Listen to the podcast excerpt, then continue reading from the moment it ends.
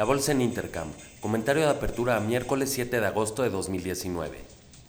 En México, a las 9 de la mañana Banjico llevará a cabo una subasta extraordinaria de bondes de por 15 mil millones de pesos. Estos a 322, 1078 y 1785 días. A las 10 de la mañana Banjico venderá 3 mil millones de UDIs de bonos ligados a la inflación con vigencia a noviembre de 2050. OMA reportó un incremento del 6.90% en su tráfico de pasajeros en el mes de julio. Volaris un aumento del 18.40%. GAP un incremento del 5.20%. Azur un alza del 2.60%.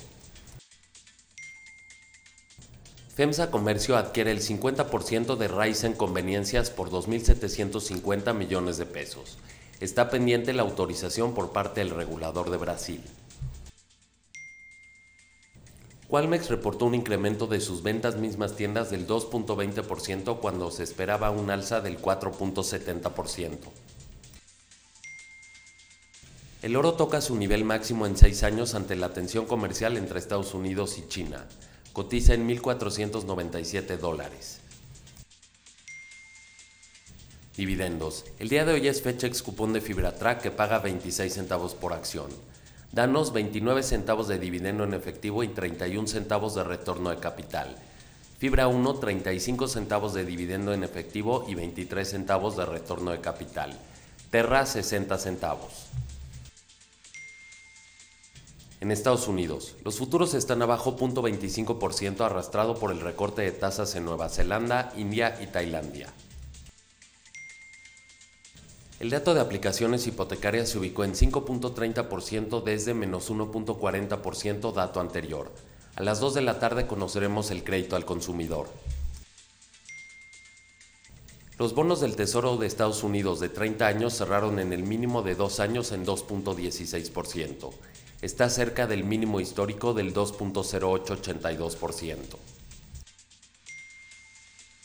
Reportes. El día de hoy conoceremos los reportes de CBS, AIG, Fox Corp, Lyft y Sonos. En Europa, las bolsas cotizan en promedio 0.70% a la alza.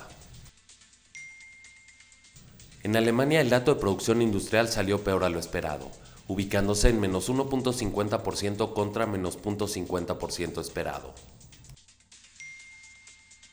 En Francia el dato de la balanza comercial peor a lo esperado, mostró un déficit de 5.187 millones de euros cuando se esperaba un déficit de 4.118 millones de euros. En el Reino Unido el precio de las viviendas Halifax se ubicó en menos 0.20% contra 0.30% esperado. En Asia, el Nikkei cerró abajo 0.33%, Hang Seng arriba 0.08%. La bolsa de Shanghai cerró con un retroceso del 0.32%. En China el dato de reservas internacionales se ubicó en 3.103 millones contra 3.105 millones esperados. En Taiwán el dato de exportaciones e importaciones salió peor a lo esperado.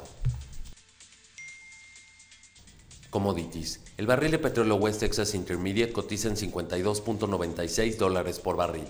Esto es una baja del 1.25%. La mezcla Brent a la baja 1.07%.